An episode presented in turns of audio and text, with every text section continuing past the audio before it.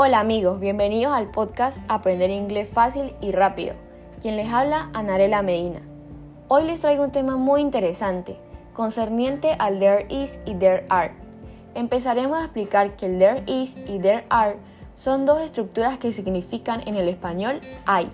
Al momento de utilizarlos debemos tomar en cuenta que there is es cuando hablamos de una sola cosa, persona, lugar, etc. y se usa para singular.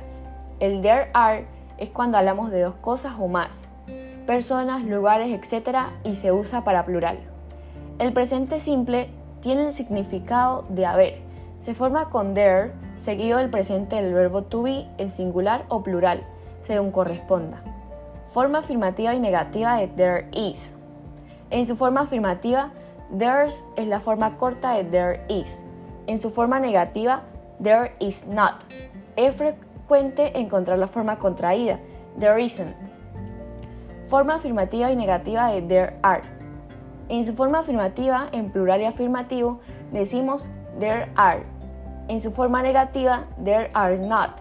Es frecuente encontrar la forma contraída there aren't.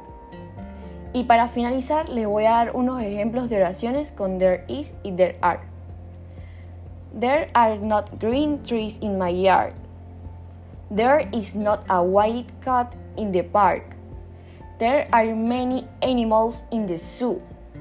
There is a coffee served, served for you. Espero les haya gustado el tema de hoy. Será hasta la próxima transmisión de Aprende Inglés Rápido y Fácil. Quien estuvo con ustedes, Anarela Medina. Hasta la próxima. Chao, chao.